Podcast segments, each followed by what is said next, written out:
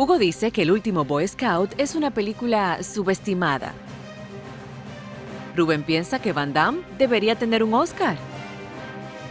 Pues como nadie quiere hablar de cine con ellos, decidieron crear este podcast. Érase una vez en el cine.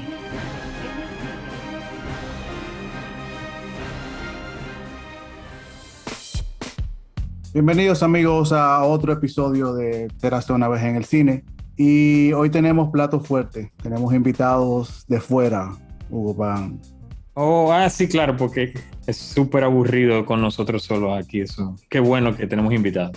Con nosotros está hoy Zair Montes y Guillermo Iván. Ambos productores, actores, se despatillan, llevaron el catering, llevaban agua, hacían todo en la película Rumba Love, que se estrena. Tú lo dirás bromeando, tú lo dirás bromeando, pero despatillar.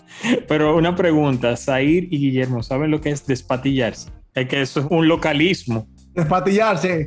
Ustedes saben quién es Jean-Claude Van Damme, ¿verdad? Sí, sí, sí, sí. ¿Se acuerdan que él abría sus piernas? ¡Pum! Y ese era como su signo. Eso es despatillarse. En República Dominicana, de donde somos. Ok. Claro, sí.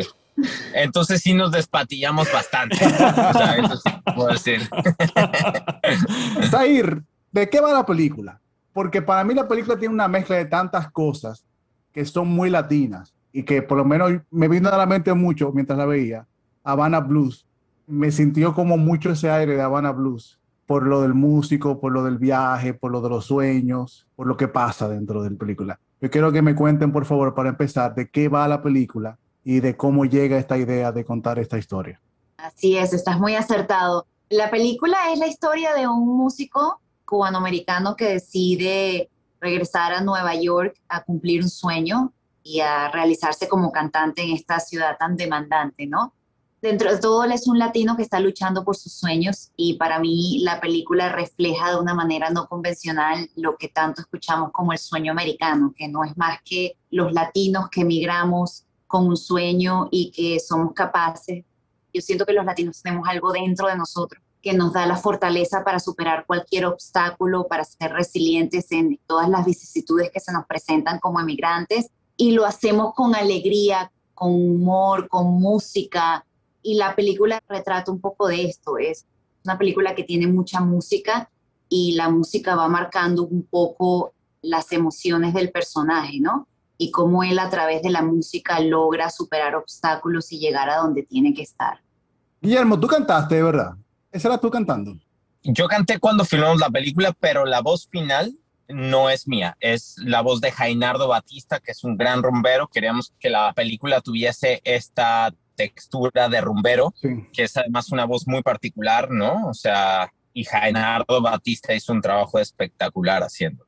¿Cómo llegaste tú al proyecto y cómo llegaste a ser tuyo este personaje? Bueno, llegué a este proyecto porque este proyecto me llamó literalmente. O sea, yo escribí el guion de este proyecto, yo lo dirigí también y fue un proceso muy lindo porque es una historia que desde hace mucho tiempo quería contar. Es una cosa que tenía en la cabeza desde hace un buen rato. Yo he sido un emigrante más de la mitad de mi vida. O sea, nací en México, pero crecí en La Habana. Después regresé a México, después estudié en Nueva York. Sí, y después de Nueva York me fui a Colombia y después regresé a Nueva York y hoy vivo en Los Ángeles. Así que había esta necesidad de contar la travesía de un ser humano que a pesar de todas las vicisitudes, a pesar de todos los pesares, a pesar de caerse tantas veces, nunca pierde el sueño. Es un mensaje que a mí personalmente me interesa dejar allá afuera, sobre todo para los latinos y para los emigrantes, ¿no? Porque ustedes me lo van a entender muy bien porque sé que ambos son emigrantes, ¿no? En diferentes países y solamente cuando uno empieza esa travesía es que entiende la soledad, que entiende la añoranza, la nostalgia, que entiende tantas cosas. O sea, uno se cae y se levanta y se vuelve a caer y se vuelve a levantar. Y cómo uno entiende además que poco a poco vas construyendo un camino y que no hay marcha atrás. ¿No? Y es un poco lo que queríamos retratar con esta película que nació como una aventura muy personal, pues, o sea, el guion nació como una necesidad muy personal de contar algo allá afuera, de ponerlo allá afuera al mundo, ¿no? Y solito se fue armando y nos fue llevando a tal nivel que estamos a una semana de estrenar en Los Ángeles y en salas de cine en Estados Unidos, ¿no? Y en plataformas digitales entre Estados Unidos y Canadá y no, no lo podemos creer, pues estamos absolutamente emocionados. Zair y Guillermo, en una película que mezcla género, porque ustedes tienen drama y tienen musical en la película, como cineasta ustedes dos, ¿cuál es el acercamiento que ustedes hacen para que la música se convierta en un elemento narrativo, o sea, que aporte a la narración y a contar la historia y no se quede en un simple adorno o que solo sea un trasfondo en cada momento que viven los personajes de ustedes, que vive el personaje de Guillermo y que vive el personaje que tú interpretas, ahí O sea, que no sea solamente la música un efectismo, sino que esa sirva a la narración de la peli. Qué gran pregunta. Qué gran pregunta. Y si me permite, me gustaría responderla. O sea, me parece maravilloso que lo preguntes de esa forma, porque el gran reto y los grandes referentes, hace un momento hablábamos de Havana Blues, ¿no? Otra película que para mí fue un referente fue Whiplash también. Whiplash me parece una gran película que además cumple con esa misión que estás mencionando en este momento, Hugo. Cuando empecé a escribir la película, la imaginaba como música yo crecí en un ambiente lleno de música, mi mamá se dedicaba a la música, ella hacía música clásica y jazz cuando era niño, entonces en mi casa siempre había esa música por todos lados. Hasta el día de hoy, Sair te lo puedo decir, la música es una influencia presente en todo lo que hago, ¿no? O sea, no puedo estudiar, no puedo escribir, no puedo crear, no puedo ensayar, no puedo crear un nuevo personaje si no tengo música alrededor. Entonces, cuando comencé a escribir la historia la pensaba como si fuese una sola sinfonía, como si fuese una sola rumba, ¿no?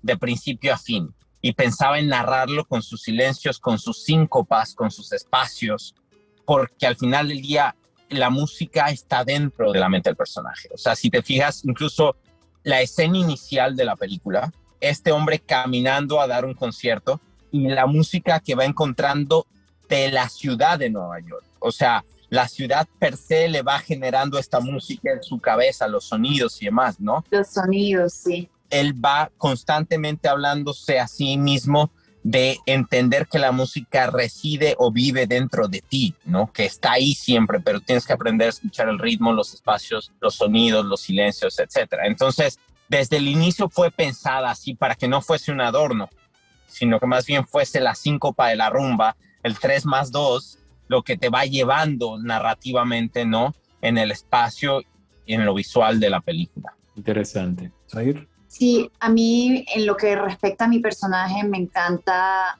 que pareciera a simple vista que Telmaris no está relacionada con la música y que ese es como un tema que pertenece solamente al personaje de Nicolás y al personaje de su mejor amigo Celso. Pero si nos adentramos un poco en la psicología de los personajes, nos podemos dar cuenta que todos están bailando una misma canción, que todos están en esta búsqueda de ese sueño, en esta búsqueda de esta rumba, porque la película al final del día representa una gran rumba.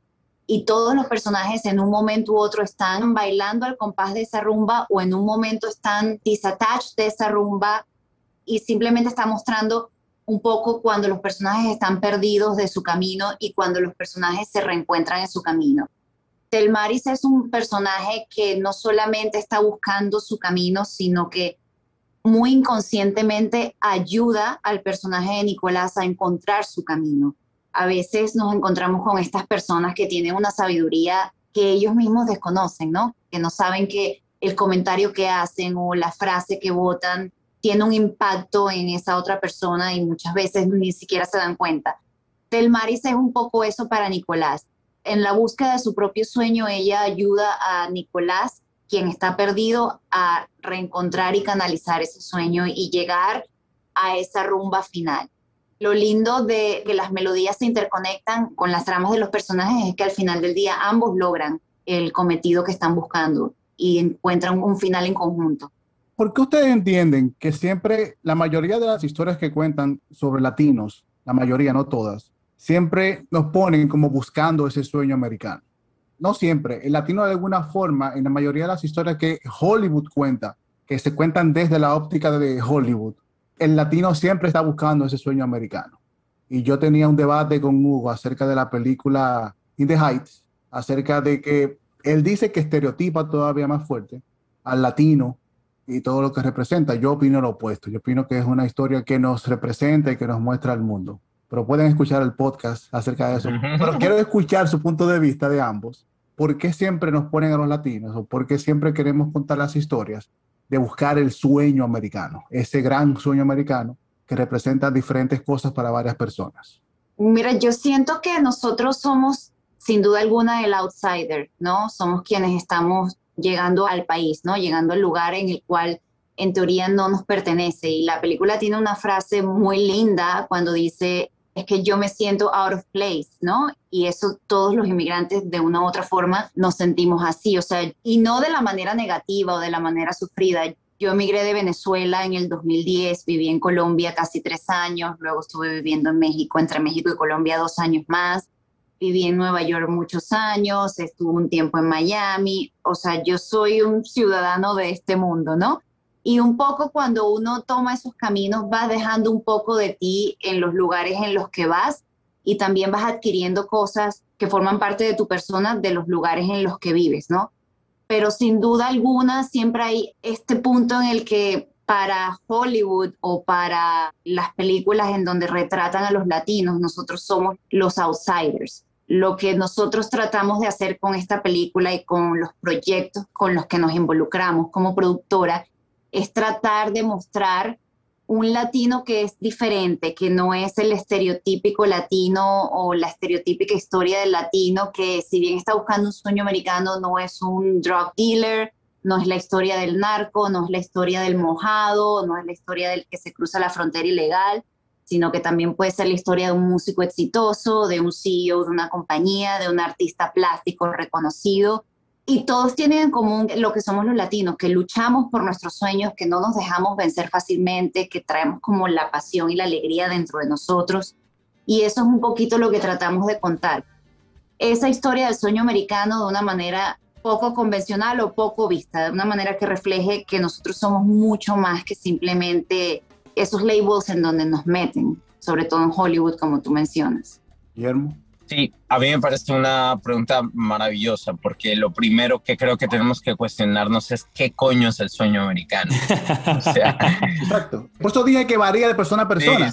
Porque tu sueño como Guillermo, o tu sueño como Zair, o el sueño, bueno, Hugo vive en Canadá, él no Pero mi sueño no tiene que ser el sueño de todos. 100%. Pero al final lo quieren tildar como el sueño americano, que es, qué sé yo, dinero, negocio. Éxito. No sé. 100% de acuerdo contigo. Y mira, te voy a decir una cosa que a mí me gusta mucho de Rumbalov. No te lo estoy diciendo porque nosotros lo hayamos hecho, sino que te lo digo a partir de la honestidad, ¿no? Fíjate que en esta película el personaje no va buscando nunca ese sueño americano estereotipado. No, se lo llevan, lo contratan y todo eso. Sí. Él va buscando cumplir una promesa. Exacto. Él va buscando cumplir una promesa y va buscando un sueño en común que tenía con un amigo, que tenía con una comunidad de músicos, que se interrumpió por una serie de cosas que no voy a contar para que la gente vea la película, pero eso me parece a mí muy lindo también, porque además es un aprendizaje de vida en el momento en que yo comparto mi sueño con otros, se vuelve un sueño en común, ¿entiendes? Y para mí, te hablo desde lo personal, la única forma en que yo quiero vivir ese sueño es con la gente con la que quiero vivirla y en común. No me interesa, yo no voy operando para ser famoso ni para ganar mucha plata, voy operando y haciendo lo que hago para vivir lo que quiero vivir con la gente que quiero vivirlo y para encontrar mi felicidad y mi plenitud, como quiera que yo la entienda. Por eso te decía hace un momento, es el sueño americano que es 100% contigo, creo que está muy estereotipado y arquetípico. Sí creo y coincido con Zair en que todos los migrantes salimos en búsqueda de algo por alguna razón. Si no, no emigraríamos, ¿no? O sea, vamos emigrando, vamos buscando algo que llamamos un sueño. ¿Cuál es este sueño? Creo que es muy subjetivo y creo que depende de cada quien, ¿no? Como bien dices, Hollywood siempre nos los muestra como el sueño americano para los latinos es la plata, el éxito, negocios, los negocios, los hijos en la universidad, todo eso. Sí, sí, sí, sí, sí, El tipo con la corbata y el saco que termina siendo exitoso. o sea, creo que eso es muy subjetivo y es muy subjetivo en la vida real también para mucha gente. O sea, mucha gente que migra de sus países no necesariamente buscando eso, sino buscando otras cosas, ¿no? Entonces, en el caso de Nico, Nico nunca va buscando la plata, el negocio, ¿no? Él emigra por una promesa que tiene que cumplir, ¿no? Por un compromiso que tiene en común con alguien. Y de hecho, el Maris quien se lo recuerda, porque el tipo, cuando empieza la película, empieza en esta crisis prácticamente. Una crisis de identidad, incluso entender para dónde ir, qué hacer, ¿no? O sea, y es el Maris quien le recuerda qué pasó con esos sueños que tenían en común, qué pasó con esta idea que tenían en común, ¿no? Y entonces comienza a recordar, ah, claro, hablábamos de esto, teníamos el sueño de llevar nuestra música a Nueva York, de encontrar esto, de encontrar lo otro, que insisto, no quiero contar mucho para que la gente lo vea, pero o sea, estos son los motivadores del personaje y a mí me encanta que sea así, me encanta que nos hagas esta pregunta porque además creo que es un diferenciador también. Creo que Rumbalov va poniendo esa idea de un sueño que no es el típico sueño americano de allá afuera, que está muy lindo también y que me gustaría que la gente viera. Como hablamos un poquito antes de entrar en materia y tal vez desviándonos un poquito de Rumbalov, aunque no creo que tanto, pero Zair y Guillermo han tenido una carrera muy prolífica y por muchos años han estado ligados al filmmaking. ustedes son cineastas de oficio, de capa y espada, como decimos. Guillermo, por ejemplo, ha estado en múltiples producciones al lado de Dennis Quaid, Forrest Whitaker, como aquella Vantage Point, que es un remake de Rashomon. Y bueno, Zair también, como ya explicó, ha trabajado en distintas partes del mundo, siempre ligada al oficio de ser cineasta. Para ustedes como cineasta, ¿Cómo es ese día a día, ese oficio, como lo es para Rubén, por ejemplo, ser médico, de ir, de que hay que estar constantemente actualizándose? Guillermo decía que hay que ejercitarlo como un músculo. ¿Cómo es para usted o cómo ha sido esa trayectoria como cineastas en un mundo que es tan convulso a veces y, tan difícil? ¿Quién empieza? Las damas primero. bueno, como tú lo dices, no ha sido un camino de flores sin duda alguna, pero ha sido sí un camino de mucho aprendizaje. Es impresionante para mí estar en un set, estar en una producción de un proyecto involucrado en un proyecto completo es como hacer cinco años de universidad de carrera. Entonces cada proyecto yo siento que es como la licenciatura, luego el posgrado, luego el PhD. Y es infinito porque no terminas de aprender, ¿no? Cuando sientes que tienes al toro agarrado por los cachos algo nuevo aparece y te toca ser así, tú sabes, o sea, como permeable y de estar abierto a aprender, estar abierto a pensar outside the box, porque en las producciones, en el cine, eso es lo que sucede. La creatividad tiene que estar abierta en, no solamente en los procesos creativos, sino en los procesos que no son creativos, sobre todo cuando el dinero nos sobra, ¿no? Cuando no estamos hablando de que tenemos todos los recursos como una producción, como un blockbuster de Hollywood. Entonces, a menos recursos, mayor creatividad, ¿no? Para saltar obstáculos, claro. para encontrar soluciones en el momento entonces, ha sido un camino muy interesante, ha sido un camino de bastantes obstáculos y de bastantes también tropiezos, pero de mucho aprendizaje y de muchas bendiciones también. Yo no sabía en lo que yo me estaba embarcando cuando decidí producir por primera vez, no tenía ni idea. La percepción que yo tenía de lo que era ser un filmmaker cuando solamente era actriz era la percepción del ángulo del actor, ¿no? Pero cuando haces un 360 y vas pasando, entendiendo todos los procesos de una película, pues se te amplía el panorama muchísimo, ¿no? Siento que me ha ayudado no solo a entender muchas cosas, a ser mejor actriz, a ser mejor productora, a tratar mejor a los actores, o sea, es simplemente es mind blowing lo que uno puede aprender cuando le toca como pasar por todos los procesos de la realización fílmica. No hay marcha atrás porque ahora el problema que tengo es que me cuesta ser solamente actriz o me cuesta ser solamente productora cuando estoy invitada solo como actriz me tengo que morder la lengua, decir, bueno, y esto aquí, o sea, como para no ponerme el hat de productora y también me pasa a la inversa, ¿no? Te cogiste el cariño a ser productora. Entonces es muy lindo, es muy lindo de verdad, pues al que le gusta como a mí, o sea,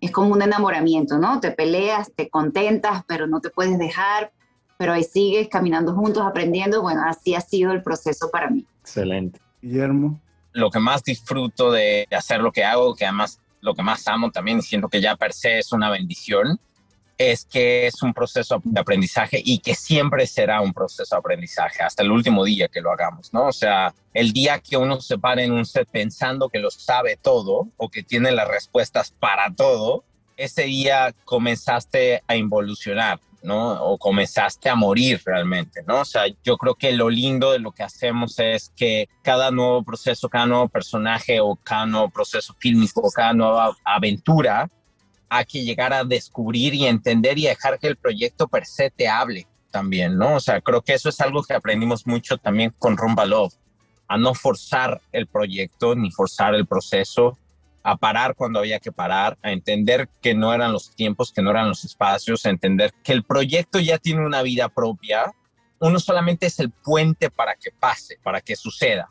Si tú te crees que tú eres el creador, estás mal, ¿sabes? O sea, o sea, tú eres solamente el puente para que algo pase allá afuera, ¿no? Y para hacer ese puente hay que entrenarse un montón y hay que trabajarse un montón y hay que mitigar un montón de vicios y un montón de egos y un montón de cosas para poder ser mejor todos los días, ¿no? Y es un ejercicio constante, pues, o sea, es como un músculo, hablábamos hace un rato, ¿no? O sea, es como ir al gimnasio, es como entrenar, es como ser un músico. Si no estás entrenándolo constantemente, si no estás haciendo constantemente, se empieza a atrofiar. ¿no? Y empiezas a involucionar. Entonces, yo lo disfruto mucho por eso mismo y me siento muy afortunado de hacerlo constantemente. No es un secreto que Hollywood en los últimos años, y no quiero decir Hollywood, no me quiero enfocar en Hollywood, pero me quiero enfocar en el cine norteamericano. Ha cambiado en los últimos 10 años. El cine que vemos ahora, los actores que vemos ahora, los proyectos que vemos ahora, etcétera, etcétera, etcétera, no son los mismos que veíamos hace 10 años. ¿Por qué? Porque ahora tenemos cine de superhéroes, que es lo que domina la taquilla, poco a poco estamos viendo caras nuevas de afroamericanos, estamos viendo latinos nuevos, estamos viendo muchas caras nuevas. ¿Cómo ven ustedes las posibilidades para el latino en este Hollywood que estamos viendo? Si no es un secreto, los proyectos que estamos viendo son muy diferentes a los proyectos donde los latinos estamos involucrados hace ya incluso cinco años. Hace cinco años no teníamos un musical, como mencioné con In the Heights, no teníamos a superhéroes aunque suena superhéroes, pero al final es algo comercial, es algo popular, es algo que va a llegar a mucha gente. Directores ganando premios, el trío mexicano ganando Oscars. Ahora, yo pienso que más que el trío mexicano ganando Oscar, yo pienso que lo que hizo Parasite abrió más puertas para el cine internacional, para el cine que no es inglés, que lo que lo pueden hacer los tres fantásticos mexicanos, porque ellos al final son producciones norteamericanas con directores mexicanos. Pero esta película Parasite, que es una producción extranjera, gana no solamente mejor película extranjera, sino que gana mejor película. Y yo pienso que, como dice el director, si se abren a leer subtítulos, pueden ser que conozcan otros mundos y otras historias. A partir de ahí, ¿cómo creen ustedes, cómo ven ustedes, ya que está usted en la industria, qué tan favorable se está poniendo para nosotros los latinos y para público internacional? Sin duda alguna, hemos venido avanzando, a pesar de que parecieran ser pasos agigantados, yo siento que son todavía pasitos de hormiga, o sea, siento que todavía seguimos siendo underrepresented en Hollywood o en Norteamérica, como mencionas, siento que todavía, si bien se están abriendo puertas y si bien tenemos a estos grandes héroes, como tú dices, que están ayudándonos a hacer camino para los que venimos atrás, y igual nosotros abriendo un poquito de camino para los que vienen atrás, si bien es cierto que se está viendo un poco de luz, todavía hay muchos estereotipos que romper. ¿No crees tú que son la misma gente? Porque, por ejemplo, mencionaba a Salma Hayek. Salma Hayek tiene como 20 años siendo la misma cosa. Salma Hayek representa a una parte de los latinos. Y yo recuerdo que hubo un tema muy importante con In the Heights, era que no había un afro latino en ninguna película, por lo menos en la película, representando. Que eso fue un escándalo. Hubo gente que tomó bandos, hubo gente que estuvo del lado de Manuel, otra gente estuvo del lado de los comentarios de los afro-latinos. ¿No creen ustedes que se están yendo mucho de la mano o que es adecuado lo que está pasando? Porque por ahí va la pregunta. Sí, mira, yo siento, como te decía anteriormente, todavía hay mucho camino por recorrer, pero no creo, honestamente, que la solución sea criticar a las personas que están haciendo un poquito por abrir ese espectro, ¿no? No podemos esperar que una sola persona o que una sola producción resuelva todos los problemas de lo poco que estamos representados en la industria, sino que tenemos que verlo como una puerta que se abre, ¿no? No es solamente In the Heights, no puede ser el único proyecto mainstream que represente la realidad de Hollywood. Tiene que ser uno de los miles que hayan. Y entonces un solo proyecto no va a cubrir todas las necesidades y todos los problemas que tenemos como se nos representa. O sea, hay más allá de que no haya un afroamericano, esa es una arista del problema, pero yo puedo decir, tampoco hay la historia que a mí me pasa. O sea, no hay la historia de la latina como que como yo llegó a casi a los 30 años, a los veintitantos años, ¿no? Sino es la historia del que nació aquí, hijos de latinos, o del que se vino muy chiquito. Yo soy otra cosa, o sea, otro animal, otro experimento que no está muy representado en la industria. No está representado que hayan latinos que tienen acento. Como yo. ¿Me entiendes? Y que no tienen 80 años, que tienen acento porque llegaron de 20, de 25, de 30 que traen mucho de sus culturas, que no están tan fácilmente desarraigados a sus países, ¿no? Como una segunda o tercera generación. Hay muchos temas que todavía como latinos no encontramos presentes en el día a día de un país que prácticamente tiene la minoría más grande, que es la minoría latina, ¿no? Con cincuenta y tantos millones de latinos en este país y contando pero pienso que no podemos como irnos en contra de los que están haciendo un poquito, o sea, creo que hay que sumarle a eso, ¿no? Inspirarse en eso, y si no hay un afroamericano ahí, bueno, porque no soy yo el que se piensa la idea de la historia del afroamericano con la chica que se vino de Venezuela a los 25 años y hacemos una mega producción y es otra oportunidad para también darle espacios a más talentos latinos y así vamos creciendo. Yo pienso que la salida no está en criticar lo que otros están haciendo porque no vamos a llegar a ninguna parte, ¿no? O sea, creo que juntos somos más poderosos y creo que siento que muchas veces ese es el problema de nosotros como comunidad, que a veces no nos juntamos para apoyar, sino un poco para juzgar o decir por qué esto no fue así o por qué esto no fue asado falta mucho, falta mucho por recorrer, por estar en donde deberíamos estar, pero siento que hay destellos de luz y que hay oportunidades que se van abriendo. Es mi opinión personal. Guillermo.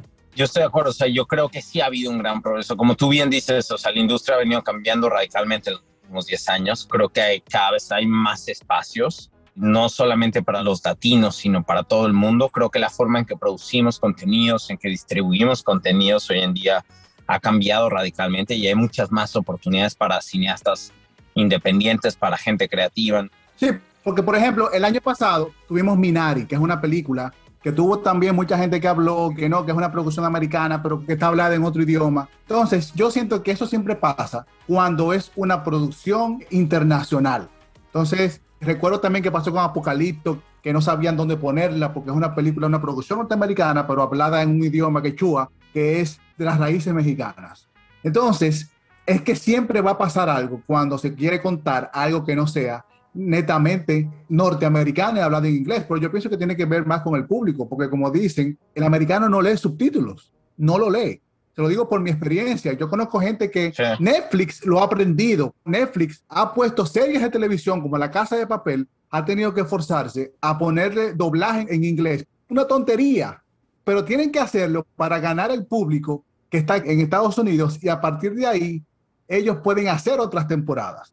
Entonces yo siento que tampoco las productoras apoyan porque se van del lado de las ventas y no está empujando al público un poquitito para que haga un poquitito de esfuerzo y lo lea. Porque Hugo y yo crecimos leyendo subtítulos y estamos vivos, como que eso no es gran cosa. Y hemos visto nuestras películas enteras desde que somos niños leyendo subtítulos en VHS, en el cine, en DVD, en todo. Pero yo pienso que también las productoras, las industrias, que tienen un poquito de miedo a perder dinero y a no contar las historias porque no quieren ponerle subtítulos. Escucho perfectamente bien lo que tú dices. O sea, yo creo que sí. O sea, evidentemente al nosotros venir de donde venimos, crecimos no solamente leyendo subtítulos, sino haciendo muchas otras cosas más que aquí la gente tiene for granted y bueno, es así. Eso creo que además es una virtud para nosotros porque nos hace mejores en el sentido de que nos tenemos que esforzar y una vez que sobrepasamos ciertas barreras ya no son barreras y eso es maravilloso para nosotros, ¿no? Sí, yo lo que creo es que la industria es muy compleja. Yo escucho lo que tú dices, no estoy tratando de meter las manos por las productoras, pero yo me atrevería a decirte que es tan complejo porque al final del día todos nosotros podemos producir todo lo que queramos, pero si no pasa la distribución, no se ve. O sea, a lo mejor no es que esas películas de las que tú hablas no estén o no se hayan producido. Es que a lo mejor sí se han hecho y nunca han encontrado la luz porque las distribuidoras no dejan que pase. La gran paradoja de lo que hacemos también, el embudo está en las ventanas, en la distribución. Entonces, es muy triste porque yo he visto grandes películas que han hecho grandes compañeros cineastas de todo el mundo que no encuentran distribución, que se quedan muchas veces en la lata por 10 años, por 15 años, ¿no? Mucho pasa por el tema del idioma, mucho pasa por el tema de las necesidades de contenidos, mucho pasa por lo que, como ellos dicen, el mercado está pidiendo. Entonces, si el mercado ahora dice que son historias de vampiros, todo el mundo quiere contar historias de vampiros, ¿no? Y si, y si el día siguiente son historias de extraterrestres, todo el mundo quiere contar historias de extraterrestres. Exacto. Y no debería de ser así. O sea, realmente deberíamos de contar y narrar lo que a nosotros nos mueve como cineastas, ¿no? Y la historia que le queremos compartir al mundo y dejar que la audiencia haga empatía con esas historias. No estamos haciendo real estate, no estamos vendiendo propiedades, no estamos vendiendo apartamentos, pues, o sea, estamos contando historias, ¿no? Pero ciertamente, y así es, tristemente, pero así es, la industria está regida también por lo que pasa en la distribución. Entonces, como te decía hace un rato, a lo mejor lo que sucede es que esas historias sí se han hecho, pero nunca han salido a la luz.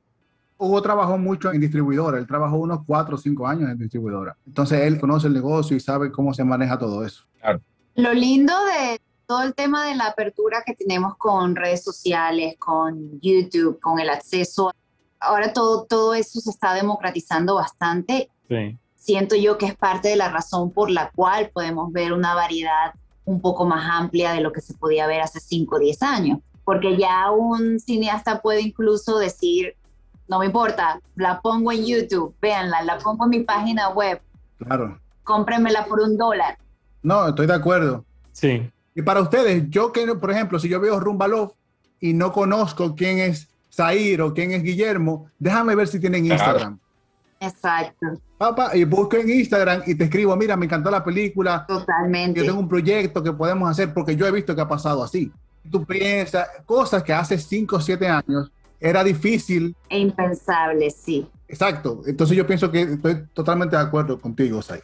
El tema es apasionante y súper interesante y daría para un podcast completo si nos vamos por ahí, porque ese último punto que Zair planteó de la democratización es un término que yo lo usé en un artículo reciente. Y sí, estoy de acuerdo contigo en parte, pero creo que esa democratización es una espada de doble filo, porque en esos grandes que están en la parte digital o en esos anaqueles digitales que se le ofrecen a los cineastas, se está creando un nuevo núcleo. Están los Netflix, están los Amazon, están los Hulu, que entonces se están convirtiendo en el nuevo sistema, Totalmente. lo que fuera o lo que es Hollywood. Entonces vamos a caer en un nuevo juego. O sea, el juego cambió el terreno y algunas reglas, Sí, pero como decía Guillermo, los que siguen controlando son unos pocos y ahora incluso hasta computadoras, que son las que deciden los famosos algoritmos. Los algoritmos. Por eso que decía, vamos a suponer que Rumba Love se estrene, va mucha gente a verla, pero si se pone en Netflix, la va a ver gente en Japón, la va a ver gente en Australia. Muy difícil que Rumba Love se estrene físicamente ahí, a menos que llegue así, la gente quiera conocerlos a ustedes, que vengan, vamos a hacer un concierto, como que esas son las cosas también, como dice Hugo, que es doble filo. Exacto. Netflix ahora mismo es, no el monopolio, al menos dos años o tres, fue monopolio en lo que tiene que ver con sistema de streaming, que eso forzó a que todas las compañías y estudios se movieran a un formato digital, incluso HBO creó una división específica solamente para streaming y fueron tan osados que estrenan de manera simultánea sus películas en salas de cine y online. Y luego vino Peacock con NBC, eh, ya Amazon ha hecho una inversión grandísima, Hulu, que es de Disney, pero ese es el doble filo. Sí. Que las salas de cine se están quedando vacías, pero la gente se está quedando en la casa. Bueno, Zair, Guillermo, qué honor tenerles acá. ¿Cuándo estrena Rumba Love y en cuáles plataformas podrá el público verla? O sea, en todas las regiones, no solamente en Norteamérica, sino en Latinoamérica, en Asia, en Europa. estrenamos el 24 de septiembre Ok, en salas de cine en ciertos países en Estados Unidos. Vamos a estar en Miami, en el Dolphin Mall, en uh, Nueva York, En ciertos estados en Estados Unidos. en ciertos estados. En Nueva York, Dallas, Los Ángeles, Orlando. Miami. Y el mismo día vamos a estar en VOD, en iTunes, Google Play, Amazon, canales de cable en, en DirecTV, en Buru, Eso va a estar en Estados Unidos y en Canadá. Excelente. En Canadá también hay otros par de canales como exclusivos de Canadá. Sí, Crave. Aquí sería Crave, me imagino. Exacto. Y toda esa información empieza a estar en la página web de la película porque son muchos. Sí, correcto. rumbalovemovie.com. Esto es de inicio, posteriormente todavía no tenemos fecha, pero pronto se va a estrenar en México y el resto de Latinoamérica y otros países. Excelente. También les mantendremos informados. El podcast se escucha en muchos países de Latinoamérica. Sí, Argentina, México, Colombia. Sí, pronto vamos a estar por allá. O sea, primero estrenamos en Norteamérica. Igual vamos a estar en nuestras redes, en las redes sociales, en el Instagram de la película Rumba Love Movie. Vamos anunciando próximos estrenos y novedades. Vamos a estar también en varios festivales. En Atlanta vamos a estar el 30 de septiembre. Luego vamos a estar en Guadalajara, en México, en octubre. Uh, qué rico. Qué chulo. Creo que vamos a estar en Tajo en diciembre. Entonces, todo eso lo vamos a ir anunciando por las redes sociales. Qué bueno. Excelente. Como dicen en el teatro, break a leg. Gracias. Guillermo, Zair, muchas gracias por su tiempo y ha sido un placer tener esta conversación con ustedes, señor. De verdad que sí. Gracias, muchas gracias. sí. Igualmente, muchísimas gracias. No, el placer ha sido todo nuestro, de verdad. Muchísimas, muchísimas gracias. Le deseamos todo el éxito del mundo con este proyecto y que vengan muchos más, que vengan secuelas, Amén. trilogías, que venga todo eso y que sean buenas historias. Eso es lo que a mí me interesa. Que sean buenas historias. Claro que sí. Que sean buenas historias y que no conocen latino, por Dios. Porque me da rabia cuando la gente me pregunta si en mi país teníamos internet hace cinco años. Te lo juro, te lo juro. Yo te puedo decir las cosas que me han preguntado. Si en mi país se escuchaba música en inglés. Ok. A mí me han preguntado, cuando digo que soy de México, me preguntan, pero, o sea, New México. Ok, wow. No, no, México. No, you mean New Mexico. Oh, México Dios. es un país. Sí. Tú estabas al lado de Walter White, parece. Sí, A mí me han preguntado dónde queda Venezuela y, y qué idioma hablo. sí. Oh, Dios. ¿Qué idioma se Vale. habla en Venezuela? Wow. Míralo ahí. Pero este tipo de historias es que se hace falta que se hagan más comerciales para que la gente entre en ese internet y ponga Venezuela y pueda leer en Wikipedia que es gratis, que es Venezuela. Exacto. Un placer, chicos. Y a la audiencia, Placer. Gracias, Hugo, Rubén, gracias. Muchas gracias. hasta la próxima, chicos. Bye bye. Bye. Gracias por todo.